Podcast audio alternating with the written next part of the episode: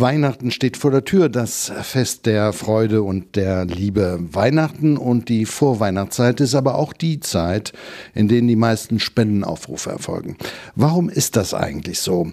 Weil man glaubt und weiß, dass man Weihnachten die Herzen der Menschen eher erreichen kann. Obwohl spenden kann und sollte man das ganze Jahr. Für uns, dem Aktion Meteor Podcast, ist dies Anlass, einmal genau hinzuschauen. Was geschieht mit meiner Spende? Kann ich meine Spende an ein bestimmtes Projekt binden? Wie erfahre ich, ob meine Spende dort auch angekommen ist? Bekomme ich automatisch eine Spendenquittung? Alle diese Fragen und einige mehr wollen wir jetzt und hier klären. Mein Name ist Kaspar Müller-Bringmann.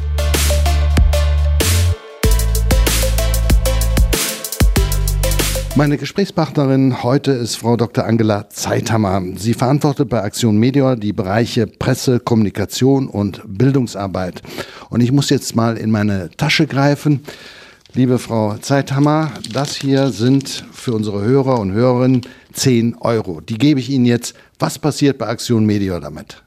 Also zuallererst danken wir Ihnen ganz herzlich dafür, dass Sie uns überhaupt Ihre Spende anvertrauen. Und ich kann Ihnen jetzt schon mal sagen, 10 Euro ist schon einiges, womit man viel bewirken kann. Ich habe mal ein Beispiel, damit kann man sogar 2000 äh, Liter Wasser aufbereiten und es zu Trinkwasser aufbereiten. Das heißt, wir haben Wasserentkeimungstabletten und das ist mit 10 Euro schon machbar. Also das ist erstmal der erste Schritt. Ein großes Dankeschön. Mhm. Jetzt habe ich Ihnen die 10 Euro gegeben und habe gesagt, die ist nicht an ein Projekt gebunden, aber es gibt auch die Möglichkeit, so eine Spende, egal in welcher Höhe, an ein Projekt zu binden. Also wir unterscheiden zwischen freien Spenden und zwischen zweckgebundenen Spenden. Äh, zweckgebundene Spenden, das sind dann Spenden, die für ein ganz konkretes Projekt, was wir umsetzen, äh, verwendet wird.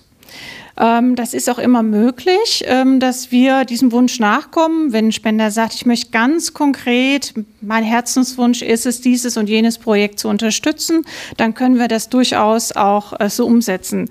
Wenn Sie mich fragen als äh, Vertreter einer Organisation, dann werde ich Ihnen sagen, wie andere Organisationen wahrscheinlich auch, dass wir uns ganz besonders über freie Spenden freuen, weil wir die dort einsetzen können, wo die Hilfe am notwendigsten ist und da eine gewisse Flexibilität haben.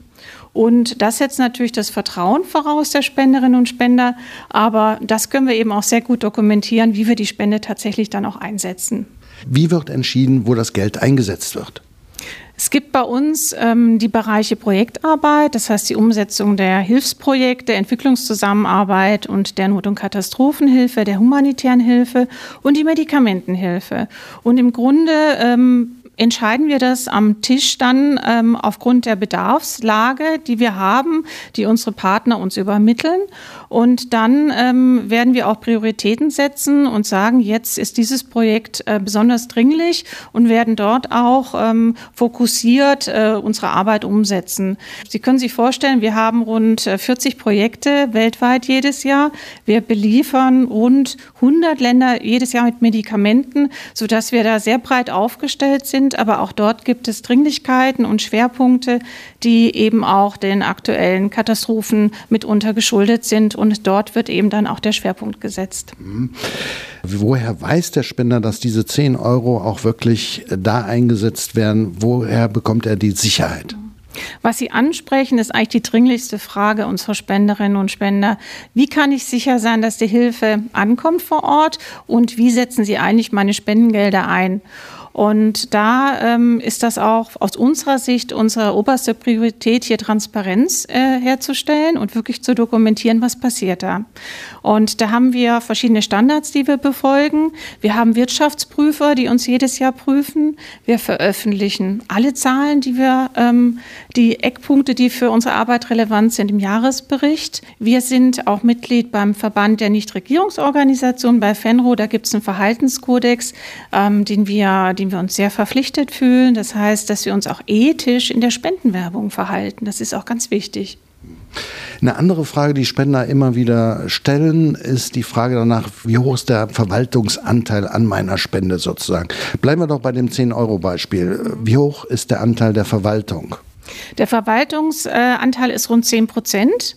Ähm, das ist das eine, was wir unterscheiden. Und das andere ist, dass in unserer Satzung auch steht, dass wir einen Bildungsauftrag haben, dem wir auch nachkommen. Das heißt, wir vermitteln Wissen äh, zu globalen Themen, zu unserer Arbeit. Und äh, auf diesen Anteil, das heißt auf unsere Bildungsarbeit sowie auch auf unsere Kommunikation, wir werben um Spenden natürlich auch und für unsere Arbeit entfallen 14 Prozent. Das heißt, ähm, wir haben einen Anteil insgesamt von 24 Prozent, äh, wovon 10 Prozent auf Verwaltungskosten entfallen. Und das ist, wenn Sie auch die Standards ansehen, ein Bereich, ähm, bei dem wir ganz gut dastehen, so denke ich, indem wir die Mittel wirklich effizient äh, und transparent einsetzen. Nun gibt es auch andere Möglichkeiten, Aktion Medior zu helfen, zu unterstützen. Da gibt es Einzelaktionen. Zum Beispiel gibt es da solche Aktionen wie von den Pfadfindern in Nettetal. Genau. Das ist auch so ein Herzensengagement, sage ich mal, wo wir uns auch immer jedes Jahr wieder drüber freuen, auch wenn wir die Fotos sehen von der Aktion. Das heißt, die Kinder sind teilweise sehr klein, bis zu Jugendlichen eben auch.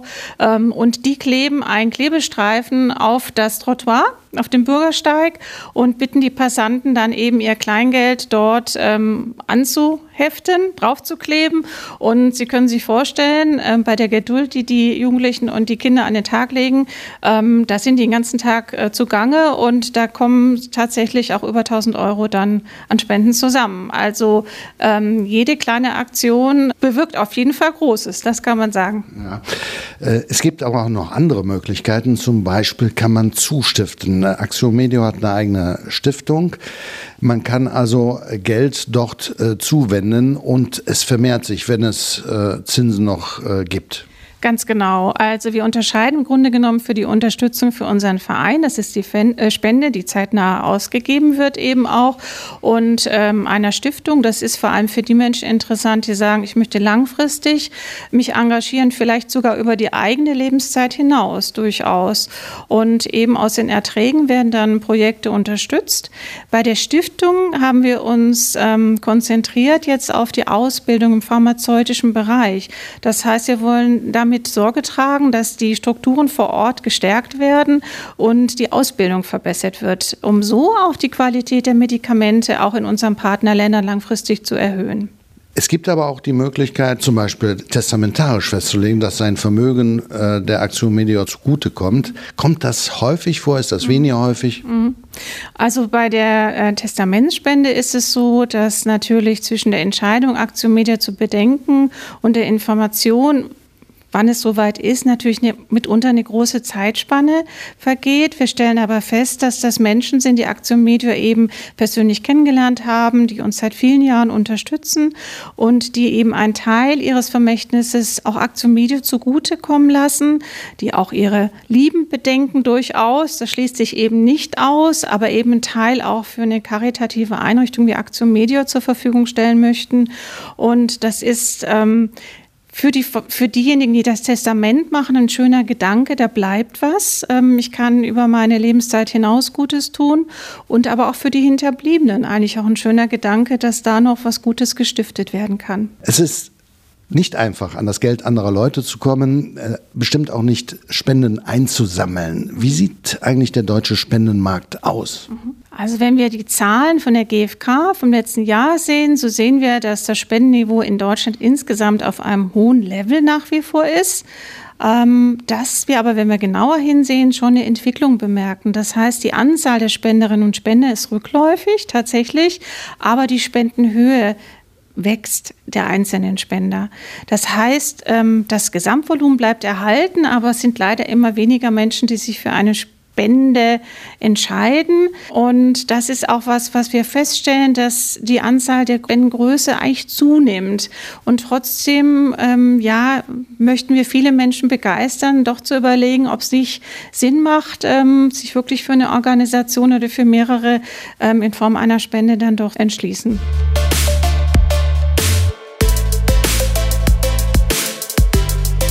Frau Zeithammer, die Motive der Spender sind sehr unterschiedlich. Gibt es darüber Erkenntnisse, welche Motive dahinter stecken? Ja, das gibt's. Also wir haben jetzt die Vorweihnachtszeit, da kann man auf jeden Fall sagen, dass vielen Menschen bewusster wird, dass es vielleicht anderen Menschen nicht so gut geht, also dass so die soziale Verantwortung eine Rolle spielt, da was Gutes zu tun und überhaupt das Gefühl, was verändern zu können, weil angesichts der Notlage eben weltweit kommt ja manchmal so ein Unmachtsgefühl auf. Aber ähm, durch das Spenden hat man den Eindruck, ich kann unmittelbar was verändern. Ähm, es gibt religiöse Gründe, es gibt Gründe der Dankbarkeit. Mir geht's ganz gut. Ich möchte das anderen Menschen auch ermöglichen. Aber was wir nicht vergessen dürfen, dass Spenden auch tatsächlich glücklich macht. Also da gibt's Studien darüber. Und ähm, da waren internationale Forscher schon an dieser, mit dieser Frage beschäftigt. Und Schenken kann wirklich äh, Glückshormone auslösen. Und ähm, das sage ich zwar ein bisschen humorvoll, aber probieren Sie es aus. Also ich glaube, da ist schon was dran. Die Not in der Welt ist ziemlich äh, groß. Jetzt kurz vor Weihnachten, äh, wo ist die Not? Ja, ich will jetzt keine Rangliste aufstellen, am größten. Aber gibt es äh, Projekte bei Aktion Media, die jetzt besonders dringlich sind? Mhm. Also wir haben immer noch aktuell ähm, als Schwerpunkt die Hilfe für die Menschen im Jemen. Seit über vier Jahren tobt dort der Bürgerkrieg. Ähm, die Arbeit der Hilfsorganisationen der Ärztinnen und Ärzte vor Ort ist sehr, sehr schwer. Aber es kann keine medizinische Versorgung stattfinden, wenn die Medikamente nicht da sind. Und das ist eben eine unserer Aufgaben, dass wir Hilfsgüter, Medikamente und medizinische Geräte dorthin schicken.